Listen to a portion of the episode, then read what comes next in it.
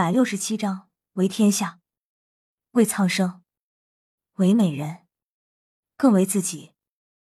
男人之所以不惜一切代价的往上爬，无不是希冀俯瞰众生卑微姿态，成为神一样主宰一切，包括江山和美人的存在。仰视，那不是一名合格枭雄所能习惯的姿势。至少，唐潇是不会习惯的。长亭内，两人觥筹交错，畅饮无序。徒儿，你可想清楚了？李太白举杯豪饮一大口。唐潇默默的将手中酒杯放下，起身离座。当年师傅问我的问题是志向如何，我当时的回答是开创万世太平。师傅您当时笑而不语。既没有否认，也没用承认我这个答案，但是您最后还是收我为徒了。是啊，我从你身上看到了希望。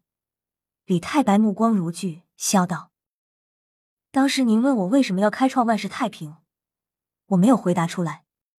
于是师傅给了我十年的时间来思考，让我今日回答。所以我现在的回答是：为天下，为苍生，为美人。”更为自己，字字入心，声声入耳。好，好，好！李太白手中酒杯瞬间化作粉末，消散于世间。白在此见过主公。李太白忽然在唐潇面前跪下，肃声认真道：“但这一跪，差点没把唐潇的心脏病给吓出。师傅跪徒弟。”哪来的道理？怕不是要折寿，遭天谴呐！唐潇赶紧伸出手扶住李太白，想把他托起。然而李太白依然跪着，纹丝不动。这就有点尴尬了。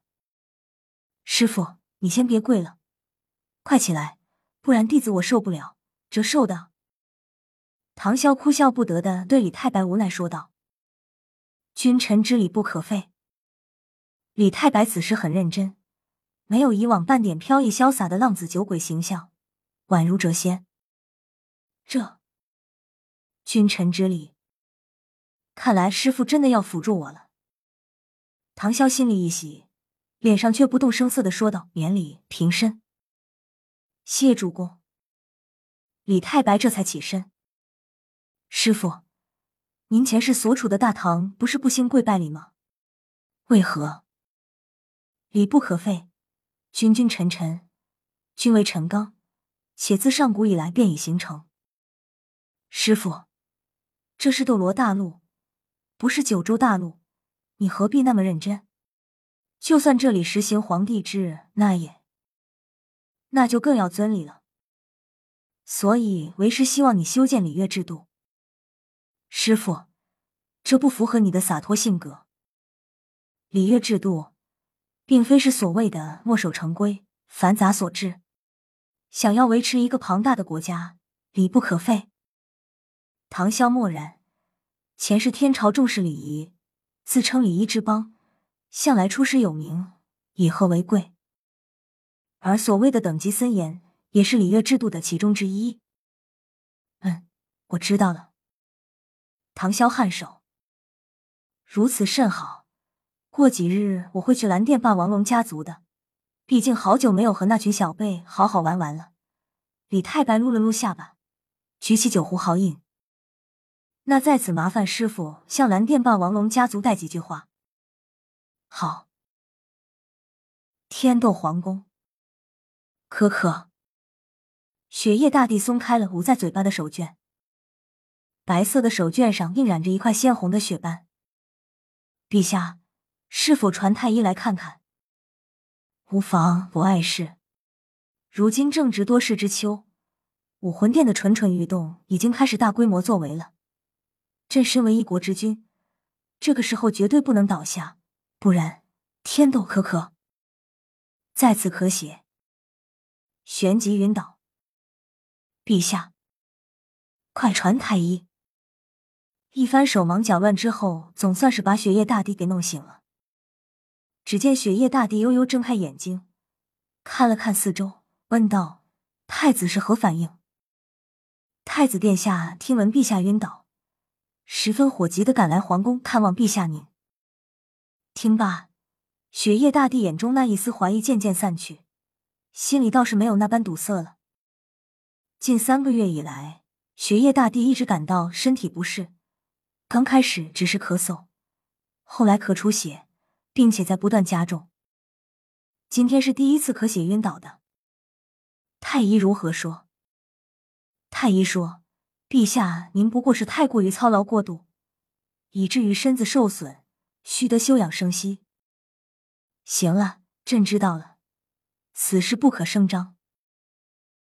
太子府，太子殿下，今日陛下咳血又多了，而且出现了晕倒的现象。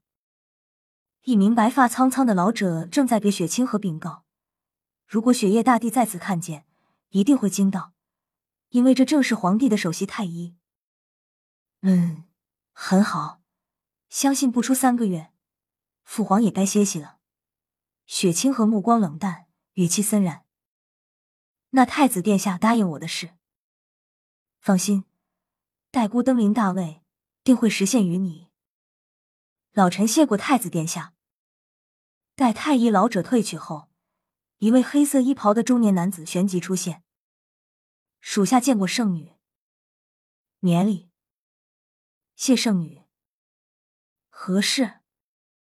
我们的人已经将皇宫侍卫渗透的基本完全了，就连皇城守卫也掌握了三成左右。此时是否动手？无需着急，继续潜伏，等待我的命令。切记，不可轻举妄动，以免坏我大事。是。冰火两仪眼，见过父亲和母亲后的唐潇正在和独孤博交谈。老毒物，许久不见，甚是想念。得了吧，你可比小怪物妖孽多了。本座可不想念你，省得心塞。老毒物，当真不想念我？毕竟好歹我也是帅烈苍穹的小鲜肉一枚，难道你就不感兴趣？滚！本座取向正常，休想搬歪本座。一阵玩笑过后，老毒物，皇室的内幕你知道多少？你问这个干什么？独孤博有些不解的看向唐潇，难道他是个喜好八卦之人？知道就快说，别磨磨唧唧的。等等，我是问你皇室内幕，你给我整些皇室八卦秘闻作甚？臭小子！这就是有名的皇室内幕啊！前些年还在金圈广为流传呢。唐潇一脸黑线，得脸，是我的错。你对雪清河这个人如何看？唐潇懒得废话，直接切入主题问道：“谦谦君子，温润如玉，城府极深，待人真假。这就是你对他的评价？”嗯，没了。在独孤博的一番叙述下，唐潇对这个所谓的天斗皇室又多了一分了解。对了，你问这些干嘛？皇室和你有关系？我记得你好像不是很爱管事的。老毒物，我记得你好像不是很多话的，怎么感觉你越老越多话了？有吗？小子，说谁老呢？你找打！你敢？未完待续。P.S. 我什么都不想解释。好嘞，因为知我者，为我心忧；不知我者，为我何求？